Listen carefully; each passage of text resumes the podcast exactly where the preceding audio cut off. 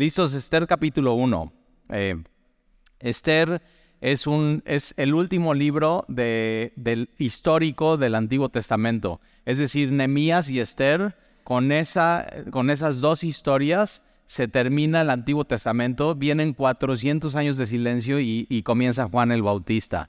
Entonces, eh, son libros sumamente importantes. Ya estudiamos Nemías capítulo a capítulo y ahora vamos a entrar con Esther. Ahora Esther no es después de Nemías en la historia, sino Esther es entre, entre Esdras y Nemías. Entonces, acuérdate, cuando ellos van a, cautiverio, a Babilonia, eh, son llevados la, tribu de, eh, Judá y de Benjamín están 70 años ahí y regresan con primer regreso con Zorobabel, segundo regreso con Esdras, tercer regreso con Nemías. Entonces, eh, eh, Esther sucede en Persia entre el, eh, el, primero y el segundo regreso, ¿no? Más hacia el, hacia el lado de Esdras. Y después de eso viene Nemías. Entonces, más o menos para que nos ubiquemos en, en el tiempo y en la historia.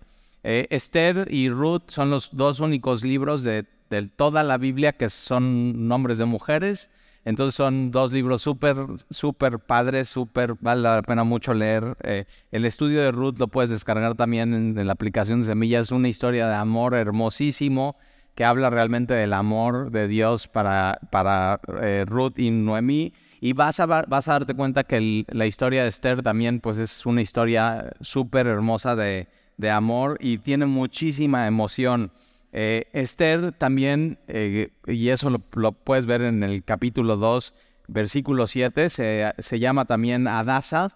Entonces Adasa y Esther es, es lo mismo eh, y es una mujer que es huérfana, o sea, su papá y su mamá mueren y su tío, o más bien su primo, Mardoqueo, la adopta y la educa y la y la cría. Entonces es como su, al principio pues como su papá, ¿no? Eh, y, la guía, pero después cuando va creciendo Esther se vuelve eh, su consejero y, su mentor y eso es lo que vamos a ver, la historia de Esther con, con Mardoqueo.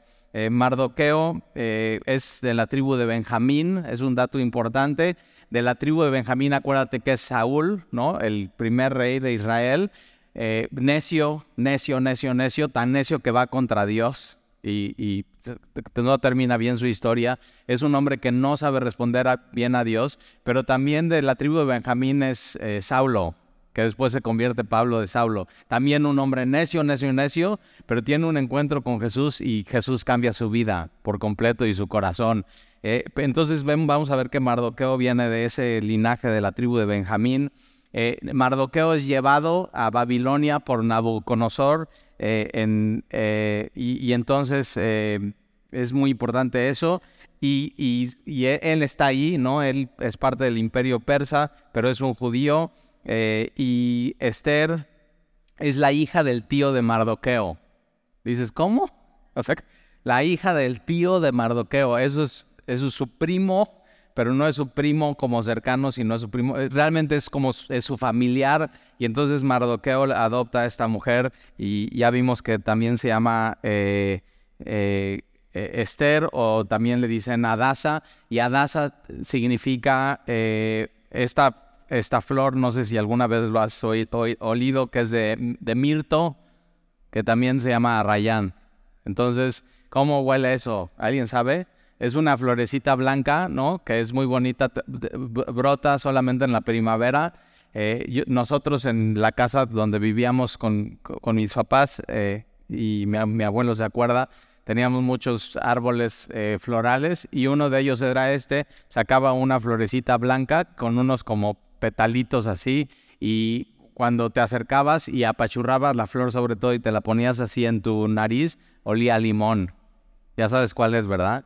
Entonces, y mucho, así, muy oloroso, y a mí me encantaba así. Entonces, yo ya sabía cuando eh, abría la ventana de mi cuarto y olía limón, quiere decir, ya viene la primavera. O sea, un olor muy especial.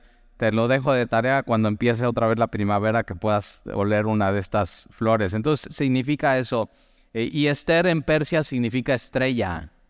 Entonces, es, por un lado es Arayán y por otro lado es estrella. Eh, este libro de Esther no se sabe quién es el autor. porque no, o sea, no, no dice normalmente como que puedes descifrar quién es.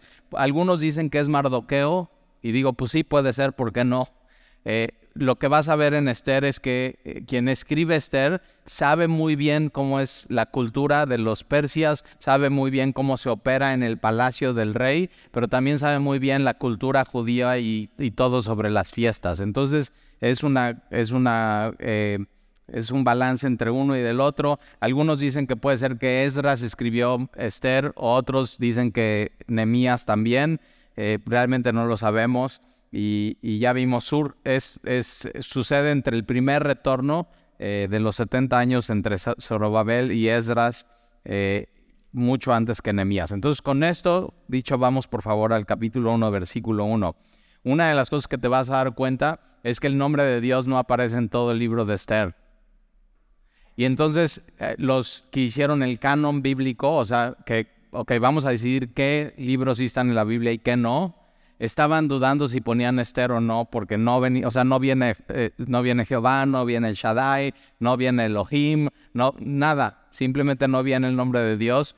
Pero no sé si te ha pasado en tu vida, o sea, si tu vida fuera un libro que tuviera capítulos y versículos, de pronto en tu vida como que tampoco vienen, eh, o sea, no aparece Dios y en situaciones en tu vida dices, ¿dónde está Dios en esto? O sea, en cosas en tu vida, ¿dónde está? Y yo necesito la historia de Esther en mi vida porque hay situaciones donde no veo en mis capítulos y en mis versículos el nombre de Dios. Y, no veo milagros, no veo, o sea, simplemente como, como que no veo claro dónde está Dios, pero Esther nos enseña que aunque no está el nombre de Dios, Dios sí está en cada capítulo y cada versículo de la historia.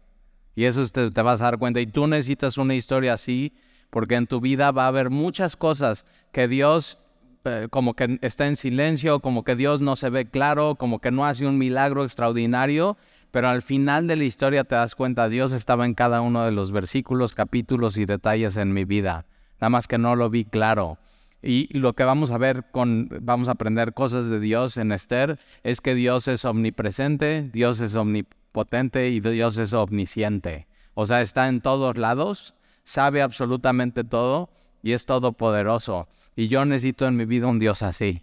O sea, que cuando no lo vea en mis versículos y en mis capítulos, pueda recordar que sí Dios es así y Dios sí está presente en mi vida Dios sí sabe todo, ¿no? Él es el alfa y el omega, el principio y el fin. Él es eterno. Él no le, o sea, no le saca de onda nada. Él ya sabe cómo termina la historia. O sea, cuando tú y yo vamos a empezar a ver una serie en Netflix y ves el primer capítulo y normalmente el primer capítulo es bien bueno. O sea, le echan toda la carne al asador. ¿Para qué? Pues para que sigas viendo.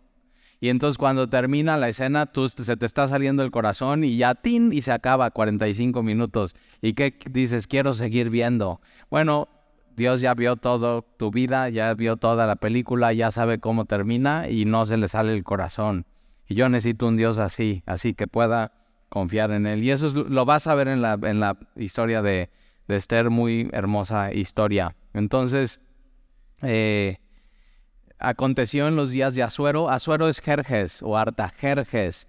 Ya lo vimos en Esdras, desde el capítulo 4 hasta el capítulo 6, como él es el, el, rey en esos tiempos. Entonces, en los tiempos de Azuero, el Azuero que reinó desde la India hasta Etiopía, o sea, muchísimo poder, muchísimo territorio. Acuérdate que, que hay diferentes reinos e imperios. Entonces tienes primero los asirios, que ellos son los que primero llegan y conquistan Israel y son llevados a cautiverio. Y después de los asirios se acaban los asirios y vienen los, los babilonios, y después se acaban los babilonios y vienen los persas, y después se acaban los persas y llega el imperio romano. Y así, o sea, simplemente eh, gobiernos, imperios vienen y van, pero Dios sigue siendo soberano. Y eso, nunca te olvides eso pueden cambiar partidos políticos, gobiernos, gobernantes, eh, y Dios sigue siendo soberano sobre la tierra.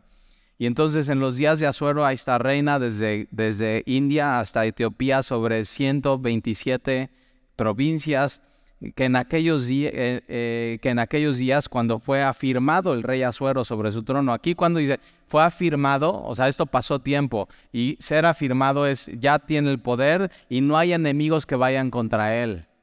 y normalmente para que no haya enemigos que vayan contra él, él tuvo que haber exterminado todos los que antes de él estuvieron en la política y en el reinado. O sea, como un borrón y cuenta nueva, nadie se puede, y, eso es, así era la política en ese tiempo. Por eso cuando ahorita, ¿no? Que ya van a empezar el próximo año y dices, el próximo año ya empezaron las elecciones y sacan sus trapos, sus todo. E, estos tiempos no era así, estos tiempos era exterminar a todos los enemigos y ahí vienen, por eso dices, no, es que los dictadores de hoy no, y ven la historia y dices, estamos re bien.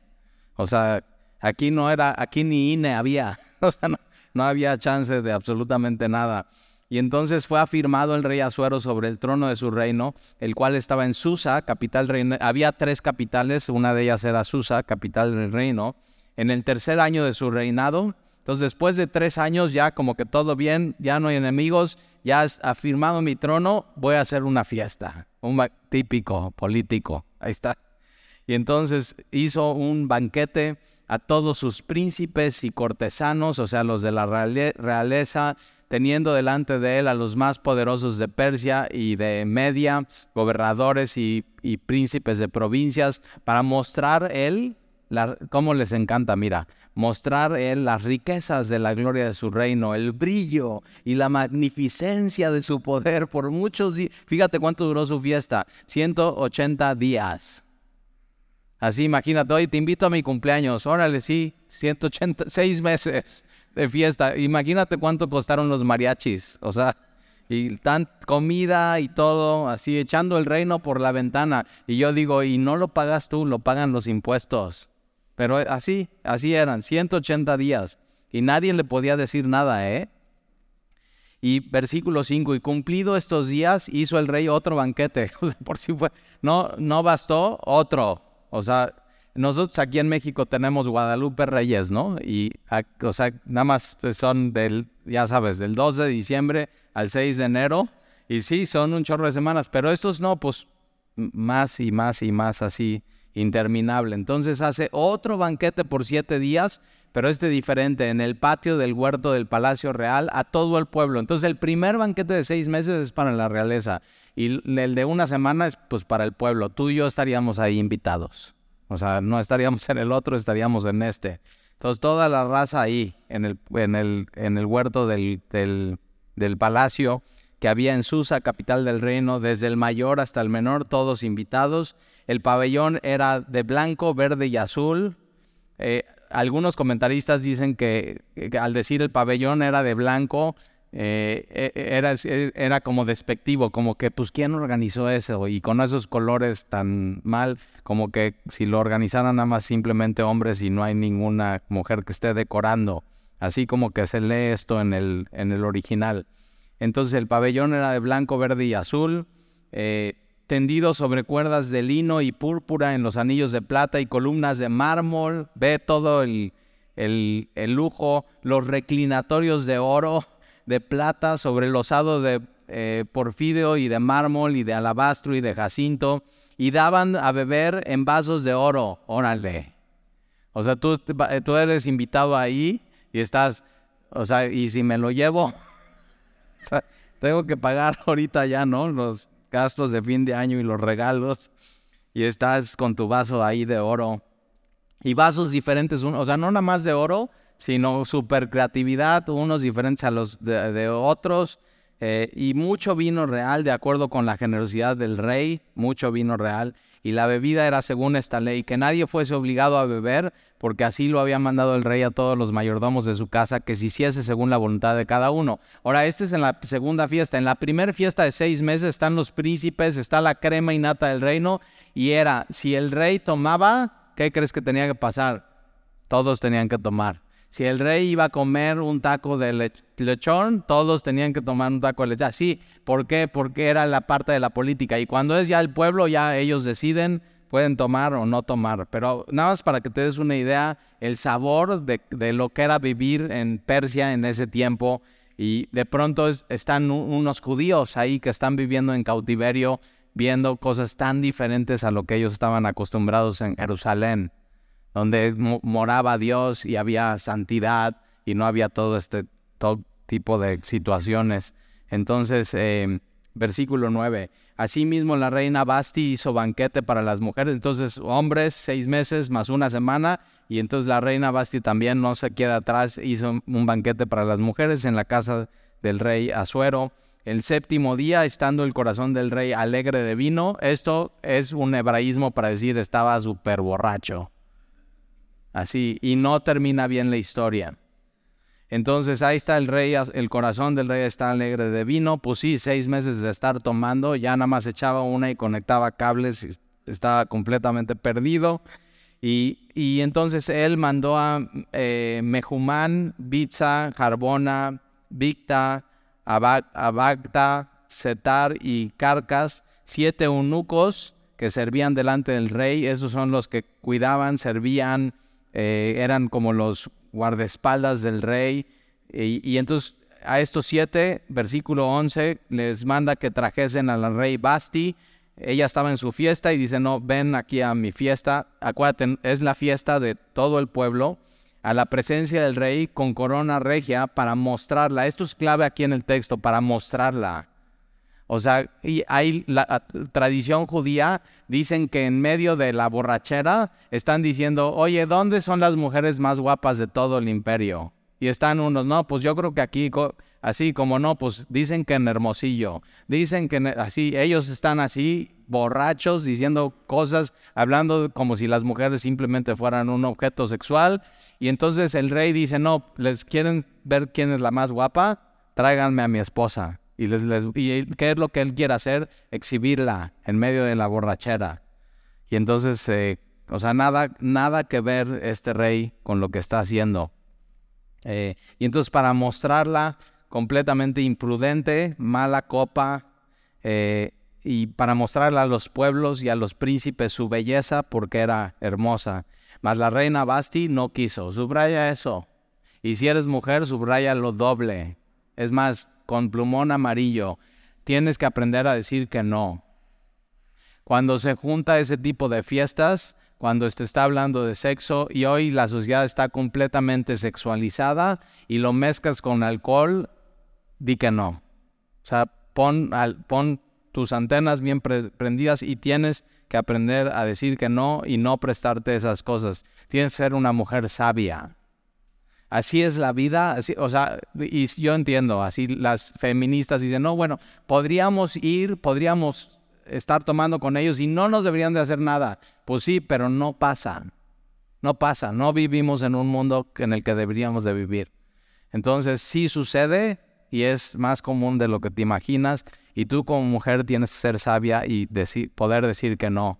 Entonces la reina Basti no quiso comparecer a la orden del rey enviada por medio de los eunucos, y el rey se enojó mucho, pues sí, borracho, mala copa, enojón, iracundo.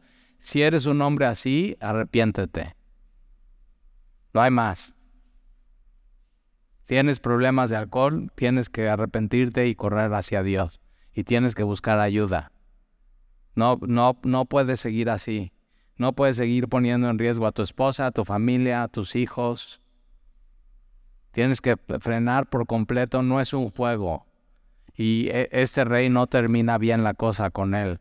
Acuérdate, él no es un rey de Israel, no es el rey, no es de Judá, es de, de una nación completamente pagana. Y nosotros como creyentes tenemos que ser completamente diferentes.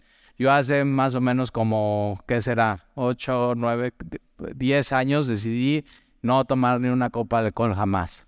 Ya, nunca más para hacer ejemplo a mis hijos, hacer ejemplo a la congregación, para hacer ejemplo a mis amigos que no son cristianos y para que pues, veas si se puede vivir sin tomar y puedes estar bien y puedes tener un chorro de gozo y puedes tener un chorro de paz. Y sí, pues cuando vas a una fiesta y todos están borrachos, los ves así, dices, qué tontería es esto y te tienes que ir, pero está bien.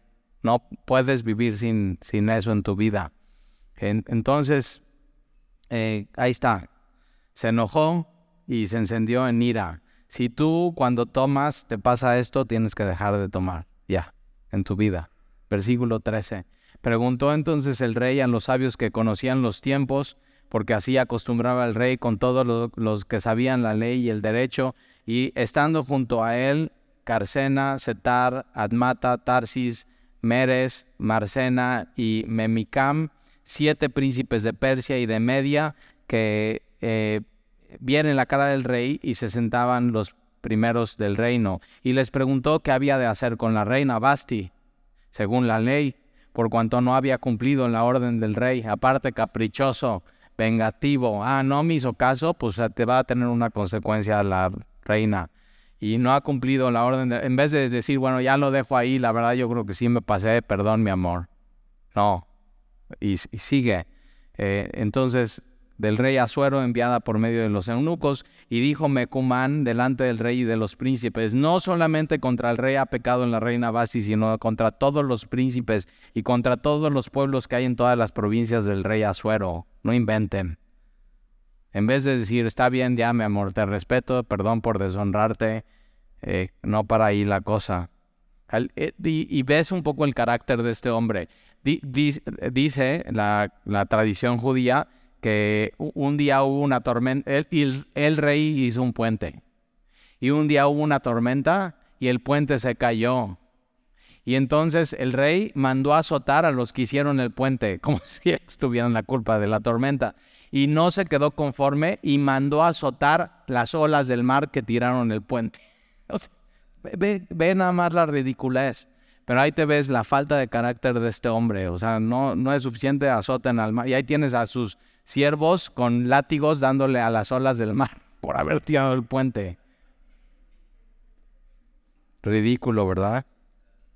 Hay hombres así. Y un hombre así necesita desesperadamente a Jesús.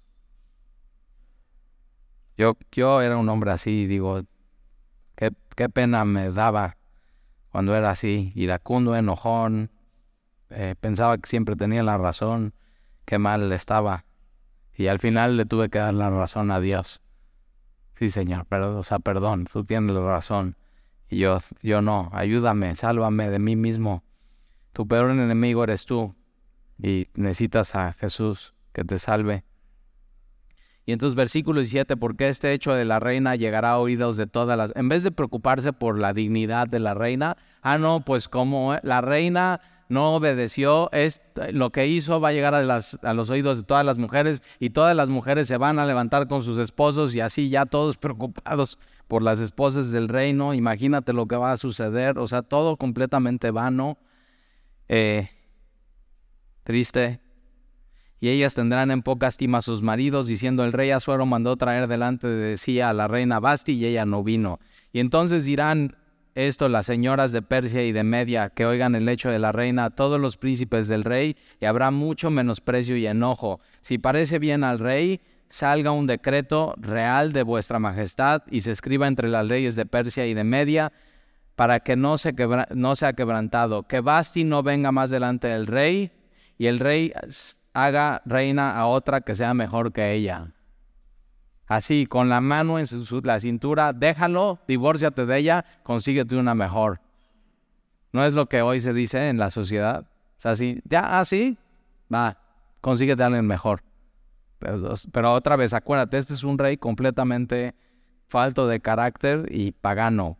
Y versículo 20, y el decreto que dicte el rey será oído en todo su reino, aunque es grande, y todas las mujeres darán honra a sus maridos, como si la honra al marido fuera por amenazas y por miedo, en vez de que la honra sea porque está completo el marido y está cuidando a su mujer y la está amando y la está tratando como vaso más frágil, como vimos en 1 de Pedro capítulo 3. El honor del hombre se gana, no es por amenaza. Entonces ahí está, gánatelo sirviendo en tu casa y amando a tu mujer y sobre todo temiendo a Dios y honrando a Dios en tu vida. Eh, y entonces, versículo 21, agradó esta palabra a los ojos del rey y los príncipes, pues sí. Y hizo el rey conforme al dicho de Mecumán, pues envió cartas a todas las provincias del rey, a cada provincia conforme a su escritura y cada pueblo conforme a su lenguaje, diciendo que todo hombre afirmase su autoridad en su casa y se publicase esto en lengua de su pueblo. Pasado estas cosas, ahora entre el capítulo 1 y el capítulo 2 pasan cuatro años. Cuatro años. Ahora en estos cuatro años, este rey quiere conquistar Grecia y ¿qué crees? No lo logra y fracasa. Y entonces regresa fracasado y ve lo que hace, ¿eh? ve poco hombre. Digo, ya ves, no pudiste conquistar a tu esposa y tampoco Grecia. Cuando haces esas cosas, Dios no va a estar contigo. Y entonces, pasadas estas cosas, sosegada ya la ira del rey Azuero, después de cuatro años se sosega su ira contra Basti. Se acordó de Basti, de lo que ella había hecho y de la sentencia contra ella. Y dijeron los criados al rey, no es su idea, ¿eh? Sus criados le dicen esta idea al rey, sus cortesanos, busquen para el rey jóvenes virgen de buen parecer. O sea, qué buen consejo. En vez de, en vez de decir, oye, ¿por qué no te arreglas con tu esposa y le honras y le amas? Cuidado con quién te está hablando, ¿eh? Y más cuando fracasas y estás re mal y dices, no, pónganme los mariachis y estás cantando así, las bien despechado porque te corrieron del trabajo y todo. Ah, mira, ya, consíguete unas chavas. Otra borrachera de esas de seis meses. Cuidado a quién estás escuchando en tu vida. Y sobre todo cuando hay un fracaso en tu vida. Cuando hay un fracaso tienes que correr a Dios. Igual que cuando hay una victoria en tu vida, ¿eh? Y a veces es más peligrosa la victoria en tu vida que el fracaso. Y entonces ahí están sus cortesanos. Busquen para el rey jóvenes vírgenes de buen parecer y ponga el rey personas en todas las provincias de su reino que lleven todas las jóvenes vírgenes de buen parecer a Susa, residencia real, a la casa de las mujeres, al cuidado de Hegai, eunuco del rey, guarda de las mujeres, y que les den sus atavíos. O sea, eh, vamos a hacer un concurso, señorita Persia. Y vamos a traer las mejores y vamos a ponérselas al rey. Y, y dicen que eran 400 mujeres. Ahora de 400 el rey va a escoger a una. Una entre 400. Es un cuarto de 1%. Imagínate, o sea, difícil que te escojan a ti. Ahora, si no te escogen y tú eres una, o sea, tú eres, no esa una, sino una de las 399, ya te quedas ahí en el harem del rey, no te puedes casar, eres como viuda y ya tu vida ahí se termina. O sea, es mucho, o sea, mucho lo que tienes que perder si no te escogen a ti.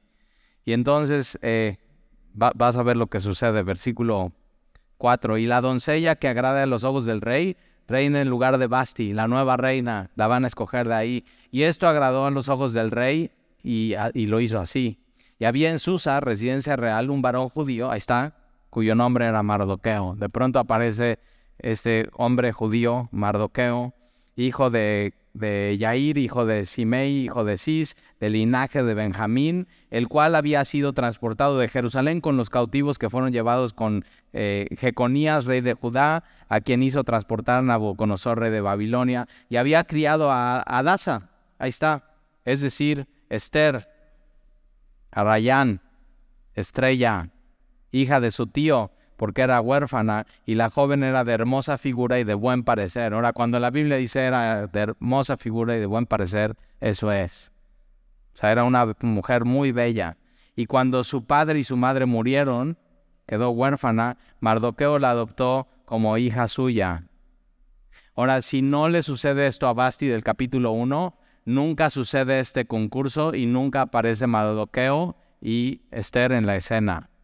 Y a veces Dios permite cosas que aborrece, como esto que le pasó a Basti, para lograr lo que ama. Y lo que ama Dios es su pueblo y salvar a su pueblo. Y lo que viene en el capítulo 3 es un villano que quiere ir contra el pueblo de Dios. Y Dios, ¿quién escoge a, a Esther entre las 400? Puedes decir que el rey pero realmente quien la había escogido era Dios. Por eso más adelante, en el capítulo 4, eh, Mardoqueo le dice, ¿y quién sabe si para esta hora has llegado? Posiblemente has escuchado esa canción de Marcela Gándara y para esta hora has llegado. Escúchala, muy bonita. Y, y es eso, que todos en esta vida tenemos un propósito. Y lo que estás haciendo en tu vida y dices, Talí, en mi, en mi vida, en mi Biblia, mi vida, capítulos y versículos, no hay milagros, no hay nada así. Pues sí, pero ¿qué tal si para esto has llegado? Dios te puso ahí en específico y tienes un plan específico de Dios para ahí en tu vida, que todavía no lo ves claro, como aquí. O sea, aquí ellos no, no se ve claro qué es lo que está sucediendo. Nosotros ya sabemos el final de la historia, pero ellos no. Y entonces de pronto sin ver a Dios estás viendo la mano poderosa de Dios moviéndose entre los capítulos y los versículos. Y entonces eh, Esther, hija de su tío, y Mar... Ahora, ¿qué opción tiene de que, que escojan a alguien así? Una judía que es fue llevada del cautiverio su familia y que se quedó viuda y que su, no su tío, su primo se hace cargo de ella y la educa. Último lugar. Y de pronto Dios dice, tú, así, tú, ¿qué tal si para esta hora has llegado? Y entonces Mardoqueo la adoptó como hija suya, versículo 8, y sucedió pues que cuando se divulgó el mandamiento y del decreto del rey, y había reunido a muchas doncellas en Susa, residencia real a cargo de Hegai. Esther también fue llevada a la casa del rey, al cuidado de Hegai, guarda de las mujeres. Ahora, no es que ella escogió, no es que, sino parece ser que le dijeron, tú, tú estás guapa, tú, tú tienes que ir. Y la hacen ir a ella. O sea, ella no escogió esto, simplemente la hacen ir. Eh, posiblemente va a regañentes y ella no quiere eso, pero simplemente eh, ves la mano de Dios ahí y va. Y entonces eh, fue llevada a la casa del rey al cuidado de Hegai, guarda de las mujeres, y la doncella agradó a sus ojos y halló gracia delante de él. Subraya eso en tu Biblia. Y es una oración que tienes que ser, Señor, yo quiero hallar gracia delante de personas, pero sobre todo delante de ti. Quiero eso en mi vida. Por lo que hizo, eh, por lo que hizo darle prontamente atavíos, entonces le dio atavíos y alimentos, le dio también siete doncellas como que la trató de manera especial de la casa del rey y la llevó con sus doncellas a lo mejor de la casa de las mujeres. O sea, Dios sin decir nada en medio de esto, Dios está diciendo ella y la está bendiciendo y la está apartando de una manera especial. Y versículo 10, y Esther no declaró cuál era su pueblo ni su parentela, porque Mardoqueo le había mandado que no lo declarase. Era peligroso decir que era judía. Entonces todavía no era el momento, ya va a llegar el momento, pero todavía no es el momento. Y cada día Mardoqueo se paseaba delante del patio de la casa de las mujeres para saber cómo le iba a Esther y cómo la trataban. No era un lugar seguro, y todos los días él le va a echar un ojo de lejos a su, a su prima, versículo 12, ahí ves el amor de familia. Y cuando llegaba el tiempo de cada una de las doncellas para venir al rey Azuero, después de haber estado 12, 12 meses, 12 meses encerradas, 12 meses conforme a la, la ley acerca de las mujeres. ¿Por qué 12 meses? Porque querían asegurarse que no vinieran embarazadas o sea, todo tiene una lógica maquiavélica ahí en el palacio. Y pues así se cumplía el tiempo de sus atavíos. Esto es seis meses con óleo de mirra, entonces seis meses óleo de mirra, perfumes, seis meses con perfumes aromáticos y uh, afeites de, de mujeres. Entonces como un año de spa para ellas y prepararse para presentarse delante del rey. Y una de las cosas que tú y yo estamos haciendo es, en esta vida es eso, estamos preparándonos para un día estar delante de Jesús, nuestro Rey. Ya está todo listo. Versículo 13. Entonces la doncella venía así al rey, todo lo que ella pedía se le daba para venir ataviada con, con ello desde la casa de las mujeres hasta la casa del rey, y ella venía por la tarde y a la mañana siguiente volvía a la casa eh, segunda de las mujeres al cargo de Sasgaz, eunuco del rey, guarda de las concubinas, no venía más al rey, salvo si el rey la quería. Entonces nunca más la volvió a ver el rey y era llamada por nombre. Cuando le llegó a Esther, hija de Abinaí, tío de Mardoqueo, quien la había tomado por hija el tiempo de venir al rey, ninguna cosa procuró sino lo que dijo Ejai, eunuco del rey. O sea, ella podía, quiero esto de vestirme, quiero esto de ponerme, quiero este de perfume. Y ella dice, no, yo no voy a decidir, ustedes díganme qué me pongo y qué uso para presentarme ante el rey. Es una mujer sabia, cero caprichosa. Y entonces eh, e, era una mujer enseñable. Y es algo que tienes que aprender a hacer en tu vida. Y entonces eh, eh, ganaba Esther el favor de todos los que la veían. Entonces era bella por fuera, pero también su corazón. Primera Pedro capítulo 3, ahí está. Un corazón manso, un corazón tierno, una mujer tranquila y sabía, esta mujer sabía esperar en Dios. Versículo 16. Fue pues Esther llevada al rey Asuero a su casa real en el mes décimo, que es el mes de eh, Tebet, en el año séptimo de su reinado, y el rey amó a Esther más que a todas las mujeres. ¿Qué porcentaje hay que esto hubiera pasado? Otra vez, un cuarto de uno por ciento. Y halló ella gracia y benevolencia delante de él más que todas las demás vírgenes, y puso la corona real en su cabeza y la hizo reina en lugar de Basti Hizo luego el rey un gran, otra vez, un le encantan este cuate los banquetes. A todos sus príncipes y siervos, y, y ahora el banquete es de Esther. Y Esther está, o sea, huérfana. Mis papás fueron de cautiverio. Mi primo se hizo cargo de mí y me llevaron al harem sin yo querer. Y ahora, eh, después de 12 meses, soy reina. ¿Cómo llegué aquí? Y por eso Mardoqueo le va a decir, para esta hora has llegado. Y a veces en nuestras vidas estamos, ¿cómo? o sea, la vida me llegó así. Hoy platicaba con mi abuelito y fuimos a recorrer Veracruz.